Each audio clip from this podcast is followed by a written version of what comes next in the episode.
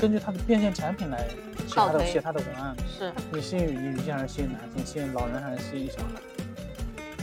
就文案是不一样的。比如说，很多人说抖音，我现在做没有机会了，我就会告诉他，抖音作为一个平台，肯定是希望新手进。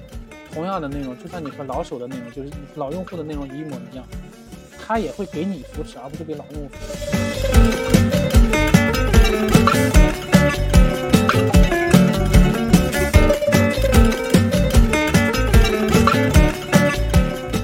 欢迎来到专注路径，期待结果，钱和流量 Hope Always 的搞钱搞流量系列访谈播客。如果你是有获客增长需求的操盘手、创业初期的老板，或者是想要副业自媒体搞钱，我们每期都会精挑细选的邀请到实操型的老板或操盘手嘉宾，分享他们的搞钱搞流量的心路历程。今天我们请到了，你更愿意把现在的自己定义为操盘手还是考研的人？操盘手嘛，操盘手，考今天我们研的人谁关注我呢 好，今天我们请到了操盘手，？Hello，大家好，我现在是操盘手，之前做了九年的考研，嗯然后从去年开始转型做操盘手培训。对，你还培训操盘手吗？对啊，我这个定位就是培训操盘手，啊高维打地位，大家会觉得，哎，这个操盘手也厉害，我就这样定位。啊，那你那你现在培训的操盘手主要是在太原本地，还是说线上也都有？嗯，线上，线上，太原本地想开大课，但是我感觉大家不愿意去太原。对，嗯，我现在主要这个业务的来源就是同城，一些老板，嗯嗯，然后我还想再接触一些工厂。但是你要培训操盘手这个东西大课的话，我线上课正在录制，大课的话可能在太原怕开不起来。你像原来为啥挑深圳、那个广州、长沙、杭州、北京来开呢？你高知的人多，他认识，他愿意认识。我要在太原开，不知道行不行，可以试一试。现在我们操盘手就是这个定位的账号大概有多少粉丝？嗯，我自己站出来的，对，呃，视频号现在才两千多个，没多少。嗯嗯，嗯，其他平台没有做吗？只是在做视视频号其他。平台没有。为什么会选择做视频号，没有选择做抖音或者是小红书呢？嗯，因为没想这么多。我站出来是刚开始，怎么想着说要自己露脸？之前考研应该没露脸吧？嗯，没有。啊，我都让员工露。员工露完他走了怎么办呢？都是用企微反正就没事儿，账号也都都是我的。不知道听哪个课呢，一句一句一句话点醒我，就是说同样的知识在不同的人嘴里讲出来，价格是完全不一样的。对，我站出来之后一直分享我的认识，大家可能会觉得我的这个客单价提高很多，没问题。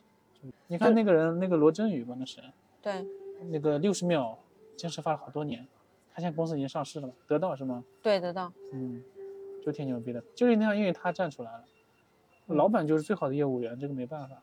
所以你去给其他的呃行业或者说是业务方操盘，你会让他们的老板也站出来代言他有的老板也不愿意，就是让股东最稳定的人，嗯店员不行。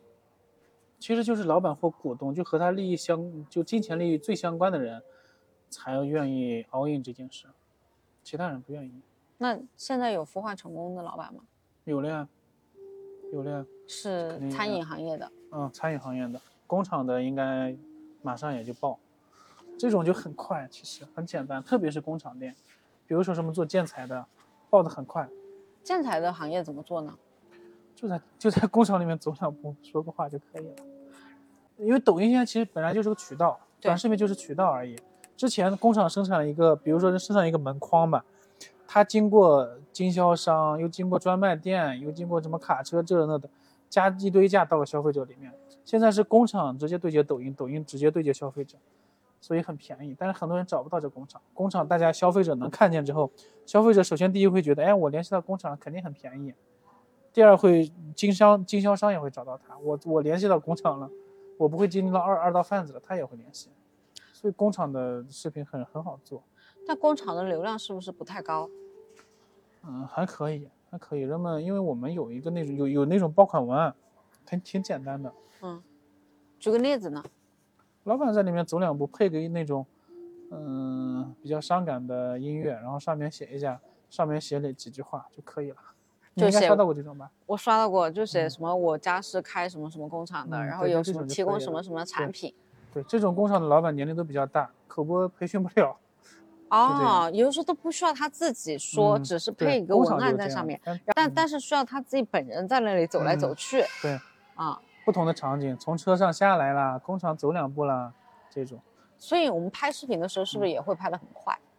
就一天可以拍拍一天拍很快很快，是应该是一天就生产一个月几。十条视频，嗯差不多呃一周吧，一个月有点太过分了，都跨季了。但是你这衣服一看就不对的。那所以你会帮他们剪吗？还是说培训他的人帮他剪？刚开始会，后来、嗯后来是培训他的人帮他剪。如果他没有这方面的人，就是让他去招一个。呃因为我要是啥都帮他干，我相当于代运营陪跑了，陪跑太累了，交付太重了，我不干这事儿。我只是就培训他的人会做，嗯，他也高兴，我也高兴。我给他把这个道理讲清楚嘛，授人以鱼，不人不如授人以渔。那培训他的人，他的人是上门到你们那里去学习，还是你到现场他那儿嘛，你去他那里嗯讲？对，嗯，大概这样子的频率是多久呢？刚开始他来，后来我们得了解他，就得去嗯他那儿，频率频率不大。然后我们我完了我们建个群，有什么问题说就行了。其实主要的内容一天就说完了，剩下就哦实操，啊、像什么认知课了什么的，讲上三四天，嗯浓缩成几句话就行。因为不同的人要有不同的，嗯、不同的讲课方式。有的人他有的人他达到的目的就是那，或者有的人已经有了这个认知了，有的人还没这个认知，你就得跟他讲认知。没有这个认知的，你直接告诉他怎么实操，或者是有的人已经做过了，他有这个团队基础，再告诉他有哪些什么密码什么的就行了。但我们只讲道的东西，不讲术的东西。道上的东西就是相当于他们就完全学会这个底层逻辑了。嗯术术的东西的话，就是很多代运营，很多比较水的代运营就告诉他怎么蹭热门这些，就很水，没用。其实那会不会有老板不理解？就是他会说我想要爆款，但实际上能够让他转化的是非常精准的流量不，理解就不是优质客户就算了就直接放弃。啊。那在聊聊的过程当中直接放弃，但是万一他先打钱过来呢？嗯，那也是先聊嘛。啊，我给你退了算了。不是，你现在接个那种烂客户，还不如不接呢。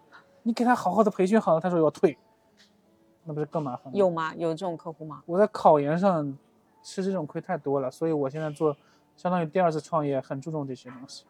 考研上我第一年给他培训好了，第二年了他找我退费，你说这过分吗？过分，很过分。就是，那这还得？原价退，退。这种都退，第二年退现在。现在学生学生特别坏，小红书上直接曝个光，很多人又嗯不用嗯不想去了解真相，对，他只是一边倒的来骂，我还被人投诉到市长信箱过，那还是因为我们免费送东西，没有送到他手上，他就直接打幺二三幺五了，所以现在我那个考研在淡化的原因也在于此，那这种怎么办呢？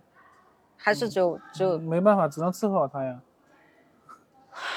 学生就这，所以我现在搞，相当于是搞老板的生意嘛。但一四年的时候，社会风气还不是这样子。我是二零年开始遇到这种情况的，二零年、二一年，可能这个短视频搞得大家天天就刷，脑子不清楚。他们接触信息的方式太狭狭窄了，嗯并且你要喜欢这种这种风格的视频，他就刷到了只有这种风格。对，我知道，就有嗯很多我们招来的员工，就是他天天小红书刷刷的就是怎么样去劳动仲裁。对对对对，这种人你惹不起，他就给你下套，就是那这样。这种客户事先会有筛选的，嗯，筛选吗？怎怎么样筛选呢？他刚开始报名的时候不是嗯好好的，他也不会表现出来他是一个难搞的客户啊。嗯，接触嘛，了解嘛，啊中途一周内给他退嘛，有成本也退，不然之后我们成本更大，还得全退。我就不接不接触他。这种有的人急于看到自己变现的效果，怎么可能呢？啊，这是大部分老板的通病。嗯着急嘛，对，今天今天给你交了这个钱，明天就想拿结果。嗯，呃，可能他确实穷。申哥为啥现在不赚穷人的钱呢？就是这样，他穷，他导致他的动作变形了。对，动作变形，他就着急的不行，他直接举报你了。你们遇到过吗？嗯，操盘手没遇到过，因为我们跳的很好，退的也很利索。那像这种真的，他如果是一个普通的餐馆啊，多久能够起效果？我们肯定也挑嘛。你嗯要是没有任何特色还难吃，嗯地方还特别偏，老板还没认知，他本身还没故事，那你那你别改行吧，你这个生意只能赔。那这种，嗯，正常的客户，就咱们经历过的，一般多久能够有效果？嗯，其实要快的话，两周就出来了，特别是有的有有故事的人，相当牛逼。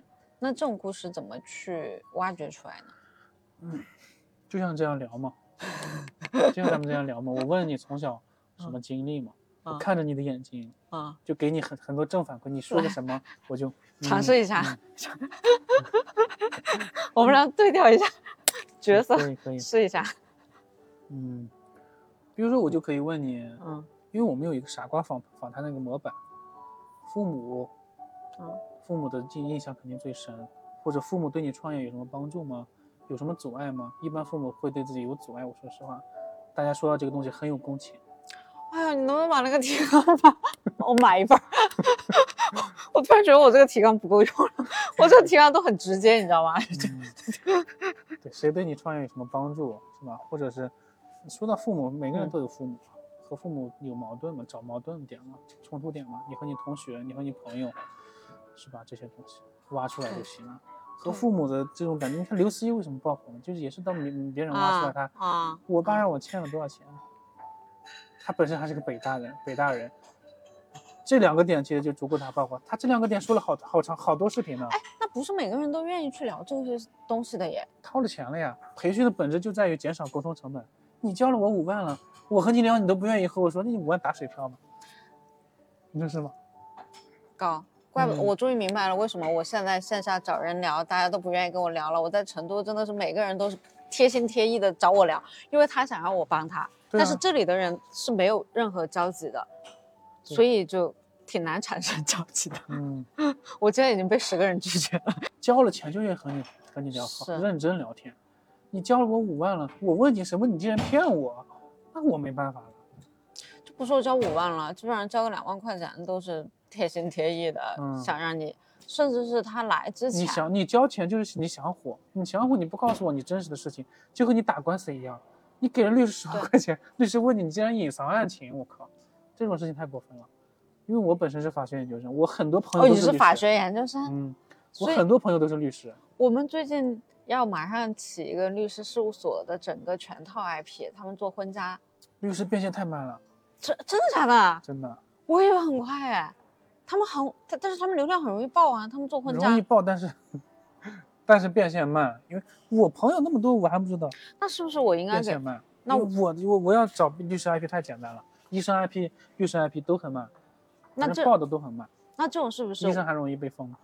那这种我我设计的产品是给他们律律所做二十万，但是是给他们孵化十个律师，一年陪跑，就不不会帮他们上手做，就教他们怎么做也可以，是啊。一年还变不了现，我不信。我觉得一年再怎么他也能够把这个学费赚回来吧，多少钱？两万块，十个人就二十万嘛。但是十个人里面总能跑出一个吧，跑出一个呢，这个概率就很大了呀。嗯，反正是律师的变现一主要就是案案源嘛，就会抖后台很多人私信他，我这个事儿怎么做怎么办？嗯，对，然后这些人呢，很多是外籍的，就不过来，嗯就，这。那那你们反正说这种案子的时候，就是吸引什么人群呢？就吸引那种企业方面的人吧，这种可能更好一些，变现更快一些。他们是不过这个你到时候和他们聊嘛，他们擅长什么？做民诉、民事案件啊，做刑事案件，还是做嗯婚家非诉案件？婚家，婚婚家就是离婚，离婚嗯案件。也可以。嗯，他们这种是不是？这种很容易爆的，对啊、讲故事嘛，是啊，我跟他聊男女，关系嘛。对，就都全是什么小三啊，什么小三嗯分离师啊，然后什么出小三和轨小四、小六和小八，对 这种故事很很人们很喜欢听。对啊，爆流量爆了之后，那就算没有拿到结果，他是不是马上能够看到粉丝？肯定能，对，对粉丝涨了之后，他是不是嗯也会觉得说是？他也觉得高兴，对啊，高兴就行，嗯也让他高兴就行。那你遇到过还还有哪些你觉得比较好做的行业？快消品，嗯，反正是美容这方面，但是你先肯定是先充钱嘛，对，就和那大哥们抖音打赏一样嘛，你充了钱才有无尽的可能。你要不充钱，谁和你聊天呢？是一样的道理。嗯那像餐饮业的话，嗯，比较容易的做法是什么呢？餐饮业是怎么最赚钱呢？其实如果是小餐馆，嗯，他门店爆了之后，很多人进去他做不过了，做不过来了，对对，放加盟是最牛逼的，嗯，一家三万，然后每个月还得从你这儿进料，哎 这个就是长久的钱，对我之相当赚钱，供应链嘛。那种小小吃摊，它其实都可以这么去做。可以，我们有个麻辣拌，相当赚钱，加盟了十几家，加盟费很便宜，五千块钱，嗯，每个月料一家就一两千，哎，你当并且时这个东西是自己炒。你当时学那个法律，为什么会去做考研？你没有去我是研一的开始，研一的时候开始做这个考研的。哦，就是你在研在学嗯校的时候就开始在做这个。对，因为我考研之前就报过班，发现这个市场挺挺缺的，报我报的一对一嘛，当时就花了三万多块钱。嗯，虽然报了，第一年报的没考上，第二年没报考上，但是但是报了这个一对一，觉得提升很大。后来我研一的时候就想搞搞钱嘛，搞钱的话就做，因为我吐槽一下山西大学，嗯，山西大学那床太小，我睡不下，一米一米八尺，呃两米长，嗯我是一米八，嗯，我们进去就刚刚好，还有枕头嘞，还是七十厘米宽，不过当然现在换了啊，小小二楼的那小红色的小床，当时还是苏联的。啊苏联人盖的那小二楼，山西大学那个历史历史很悠久，我还是很喜欢山西大学啊，不敢播出去，人家说我黑母校。嗯，我就说我就说爸，我要租房子。嗯，我不同意，我说我要创业，嗯，他就同意了，就换了个说法，换了个说法，但那那拿到这笔钱，你是嗯给了我两万块钱嘛，租了个房子嘛。啊？然后我爸说你创啥业呢？我就编了编，反正支了个招牌，贴吧引领流，当时生意真是好做，说实话，贴吧流量特别大。我是法，因为我是法学的，当时考的也很高，专业课是考的第一名嘛，哇，我就讲课嘛！我就讲课，呃，贴吧随便引几个流讲个课，我当时讲课才收两千块钱，真可怜了。嗯，两千块钱那时候应该还还算挺呀，和现在比起来很可怜了。然后一第一年收了五个人，嗯，自己讲一，年才收五个人，嗯，那 确实有点可怜。我以为十我以为两千两千块钱一个人，一一个月就得收收多少个的那种。没有没有，我十月份才开始做的，十啊月到十二月收了五个人，嗯嗯，也还凑合。后来第二年开始，人家有人想我找我卖卖资料，嗯，这是我第一桶金啊，卖资料呢。我说我这资料不卖，我这咋卖呢？就这就这一张纸两张纸的啊。我当时私域加了很多人。一二年还是用飞信，当时是不是叫飞信？嗯我忘了，反正我一五年还是一六年做的公众号。嗯哎，学长能不能买这个资料？我说就不卖就不卖。后来说你开个价，多少钱都买，因为你这个一对一太贵了。我说两千块钱很贵，他说你就贵，你开个价。我说一百，嗯他说行。啊，我说我靠，一张纸你要我要收你一百块钱，真不好意思。我就带他去打印店打印，收了他一百。因为这个利润你要算的话，对，五分钱到一百块钱就很可怕。而且可以批量卖，你的时间是没有办法批量卖的太喜欢这个生意了，现在想起来很好，啊。五分钱变到一百块钱。后来我就批量做资料，那这个最早的知识付费了。所以我我待错地方了，也选错行业了，真的是。我在其他地方或者是做其他行业的话，肯定比这现在发财发太多了。你如果回回顾之前，你觉得如果重新来一遍，你会选择卖啥？做啥？嗯当时没接触信息嘛，要接触信息的话，那和肯定和人家申哥一样，知识付费嘛。啊，刚开始他的课，说实话肯定也很水，百分百水。你也听过，你对也，我听听淘宝那一期，我我嗯是五年前听淘宝的课，它嗯比抖音还要水，绝对就是照就猫画就虎。而且手机就那个画质。八十万像素，嗯电脑摄像头录的，然后就我跟你们讲什么什么都不看我们的，就就就随便录录了十分钟左右。嗯，对，嗯，本来就是慢慢成长。我做这种东西，嗯，他的定位就是定位在想赚钱的人，这个就很牛逼。我定位想考研的人，真可怜呢。想考研才多少？去学生学生真的没有钱，去年才四百八十万人，之前才多少？一百多万人，你们是不是当时已经做到头部了？都快。后来做到头部了，啊现在还是头部，哇，但赚不了钱了呀，没意思了。呃，当时确实是这个第一桶金，批量的弄，甚至一个月就能卖十几二十万，成本几乎没有呀，对，就一张纸。很可怕。当时一张纸不好意思了，嗯，第二年多给封上皮了。多多多装几张。嗯，对，这个其实就算是第一桶金。后来 躺平嘛，没啥意思，哎，那你为什么没想到到大城市来发展一下呢？傻嘛，懒嘛，太舒适了，确实太舒适了，天天就公司都不去。跟我现在的状态差不多。我是最近才想着说我要搞钱，然后才出来打一下鸡血的。嗯，刚开始我都不去公司，就见不到我，我嗯办公室一层灰，员工也不管，和放羊一样，因为钱来太容易了，很后悔，所以 你出来搞一搞，因为发现外面的人确实，人家不管有多少钱，都是都想搞钱，对，感觉人家就和狼看见肉一样，两眼放光的。我我很久没有这种感觉，最近一次有有这种感觉是什么时候？嗯，就今年前半年吧，有人借了我钱，然后他妈不还了，还不了了。借了多少朋友吗？借借了大几十万，现在现在都没还啊？进监狱了，你这是倒霉吗？啊，那倒霉死了啊。那这个钱也拿不回来了。嗯，最近准备起诉吧。他都已经在监狱了，你起诉了他，他也呃，他是对他有房子嘛，只能这的，麻烦了，搞了这东西又得花几万块钱，那当时是什么原因借给他呢？因为关系好嘛。好吧，他也是倒霉，他也不是犯罪分子，啊、查别人查到他头上你把他搞进去。那你觉得就是像你能够赚到躺着赚钱啊？我们说、嗯能够躺着赚钱，你觉得是怎么样总结自己的关键能力能够躺着赚钱的？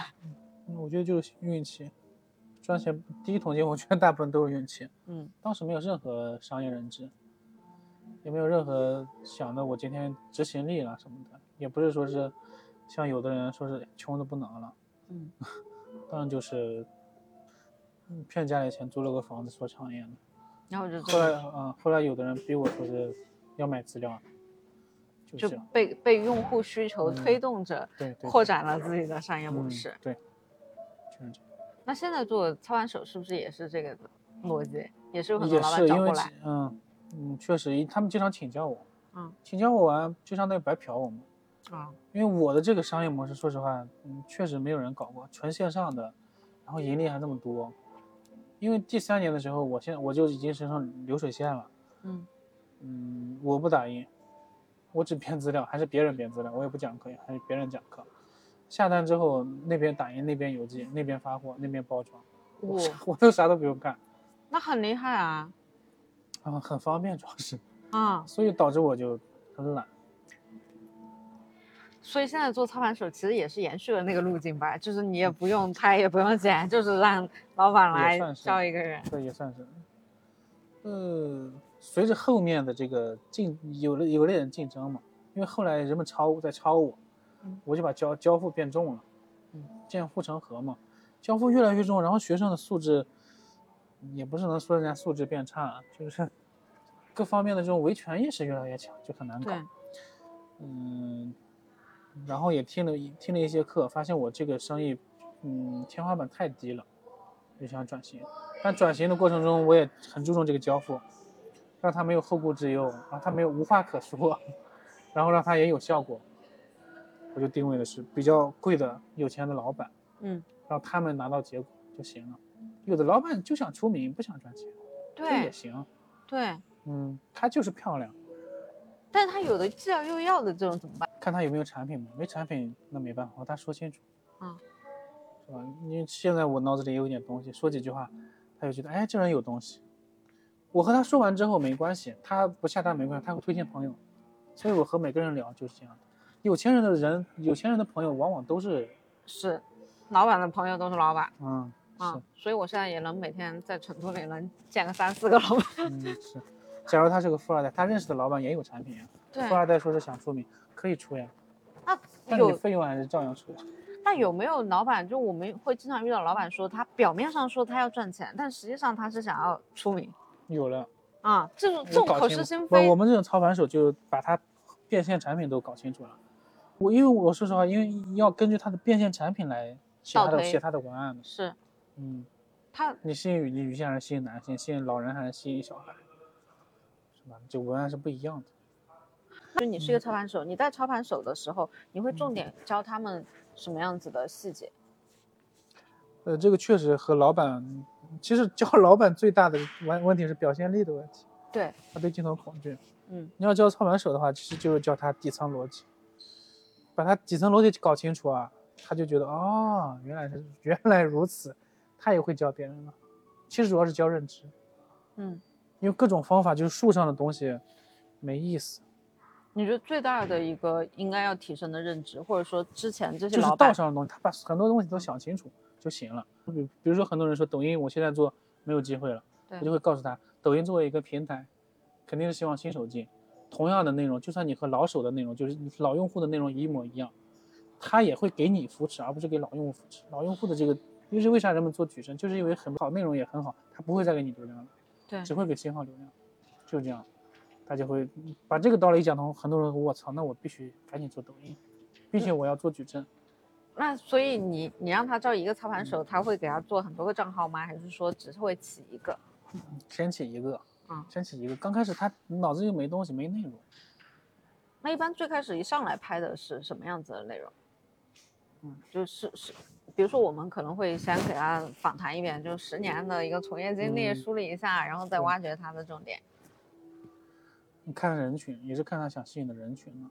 嗯，说泛话题，泛话题吧，十年没意思。刚开始就没人想关注你的十年呀、你又不出名。但是你作为操盘手，你得了解这个老板的，我了解，但我啊没片没拍嘛，对对对，我得了解嗯。我给他正反馈，我会和表扬他，我说你真牛逼，就这种之类的话。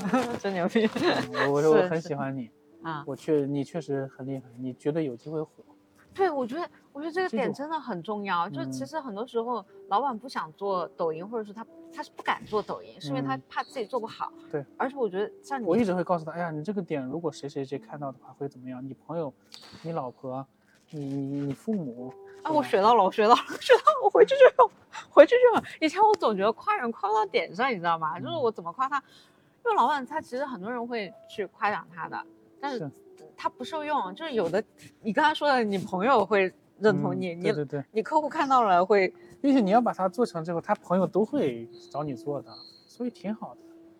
一直表扬他，给他正向反馈就行了。作为老板，其实都有都有很好的故事啊、肯定都是人中龙凤吧。你这个嗯点非常好。嗯，就夸这一点拍马屁，一直拍就行了，他肯定很高兴。那必须给给够人家足够的情绪价值。我我有点想请教啊，就是，嗯，像我去给很多老板拍的时候，我就会哇啊哇，不能这样，不可以啊！你只能若有所思的点头，恍然大悟。但是有的啊了的话不行，不但是但是有有些真的很值得啊的时候呢，那你就只能啊了。你看啥人呢？有的人就不喜欢这样，有的人喜欢，对对有的人，一看就很严肃，他觉得你这样就是装就是拍他马屁了，他也不行。有的人一看就很活泼那种，你就啊啊什么的。但但这个有个问题啊，我会发现我你看操盘的手多难，还得研究这个心理心理学是是，嗯那像有些小妹妹，她刚出社会的，她本来就很社恐。她又嗯被招过来要去拍这个老板，她就只知道念问题，她没有任何反馈，这种你要怎么带她呢？就给她报个课。你你会怎么带她？你也是，你直接让他拍其实不合适，啊，其实不合适。他先有认知嘛，他都可他都不知道 IP 是啥呢，你就让他拍去了，就不行。你所有团队的人都要都要认识到这个事情的重要性，并且你要给他们分钱。拍好之后要分，就是后端分成，比如说你分和人家谈好了，分后端要分百分之二十，你给这些百分之零点五也算呀，嗯，他就会有主动主观的东西，不能说是我的工作就是拍。他遇到他不感兴趣的话题，他妈边拍边玩手机，啊，对，那完蛋了，是吧？是，那让他感觉这个事情和他有关吗。那你想啊，你接一个新项目，这老板又是新招的一个人，然后你给他培训，你不可能培训很久啊，你培训几天他就得不用培训上岗啊。不用培训很久呀，半天就行了吧。你强制他，你录个课，强制他看完，嗯让他做笔记，嗯，基本他就消化了，然后和他说清楚情况就行，让他认识到这个事情重要性，确实很。你接这个单可能会收了五万，但是这个人情就欠了，欠了好几万，但是他却不重视，他觉得他就和你只是共有关系，他和这个 IP 没关系，那不行，他应该和这个 IP 有关系，他感兴趣，他必须对这个人感兴趣。那多难啊！采访前就告诉他们，咱们今天采访这个人啊，多不多么牛逼让他啊们认识到这个东西就行，不能说是今天，呃，国贸大厦有个单，你们过去拍一拍，哎，差不多，我之前可能就是这个状态，我之前可能就真的就是这种状态，所以所以大家就照着念念提纲人家拿到电话，我靠，又得出去了，麻烦，就走了。啊。再说一下，你看大字说，今天咱们语音嘛，今天咱们采访的这个老板啊，嗯。特别特别厉害，他什么什么什么什么什么，啊，呃，你们今天一定采访他，采访好的话，他的话怎么样怎么样，以后给咱们公司啦或者什么的，然后他拍好的话，以后给你们发红包也行，然后他拍好的话，你再给表扬表扬他。对，我觉得这个是管理能力，哎，我觉得我就很这这方面是有待提高的。不让不让员工，嗯，给上他，偶尔给上他半天假期，他想离职的时候就不想不不离职。今天刘思怡就这样说的嘛，我觉得他说的挺对的。跑路，嗯，但是他们公司离职率也挺高的。他不是说了钱给的少吗？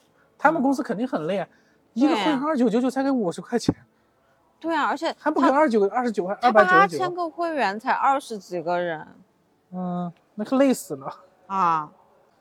嗯，那你觉得像你招过来的人，或者是他，你带一个操盘手，你觉得他带到什么样的程度，他就可以自己出去独立接单呢？那我不管，我就是开个大课或者线啊上课，他能消化多少，那看他自己了。如果你招过来的员工呢？招过来员工，其实我不是培训他整体，嗯，一个是认知让他意识到就行了，然后有的人能教剪辑，有的人教其他的，让他他妈学会自己干去了，啊，对嗯，啊，是吧？你各各部分不各各部门负责各部分就算了，有的人负责选题，有的人负责剪辑，有的人负责投放，就这几部分，有的人负责培训表演力、对，表现力就行了。你们还有专门负责培训表演力的 人啊？是不是每个老板来之前都还要先接受一下，就是你们上镜要怎么样表现这种大部分老板没有没有面对过镜头。啊？但是老板其实气场都很强，他们要是和朋友们吃饭都很自信，对，所以给他营造这种环境就行。我们找他最放松的场所，比如他吃饭的时候很放松，架个摄像机和他吃饭就行了，他很高兴。你觉得带就操盘手啊？你觉得操盘手最容易被人误解的地方是什么？就刘思怡说的骗子呀，不是操盘手有个啥点呢？嗯不承诺啊，我确实不能给你承诺变现呀，除非我看到一个特别牛逼的人，他的产品很好，他的交付也很好，那我可能给你承诺。他给你承诺是啥意思呢？他给你承诺的意思是我要分你的成，而不是说我承诺你，你交了我钱肯定值，是这样的。你看今天那个女生，那叫啥名字我也不知道，你也不知道吧？嗯，她建了个金凯，二十万一个月，啥都不承诺，粉丝都不承诺，粉丝量都不承诺。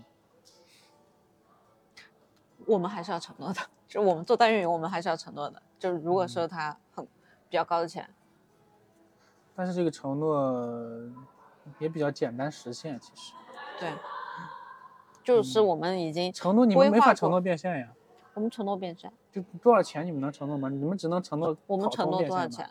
不，真难了你们。真的啊，所以啊，那没有那没没达到怎么办？你们自己消费吗？我们自己贴回去。你们这个业务模式不好，是，我也觉得，所以我才说要转陪跑啊。太老实了。啊，嗯，我之前是一直在线上 to 做 to C 的这种，就卖衣服，就就很简单什么衣服？就卖汉服啊，我们自己设计的汉服。啊，意思你们你们后端有这个工厂还是咋的？对啊，嗯我之前是做 to C 消费品的，但是现在转到做服务业之后，其实那你咋能一下就接了这么多单子呢？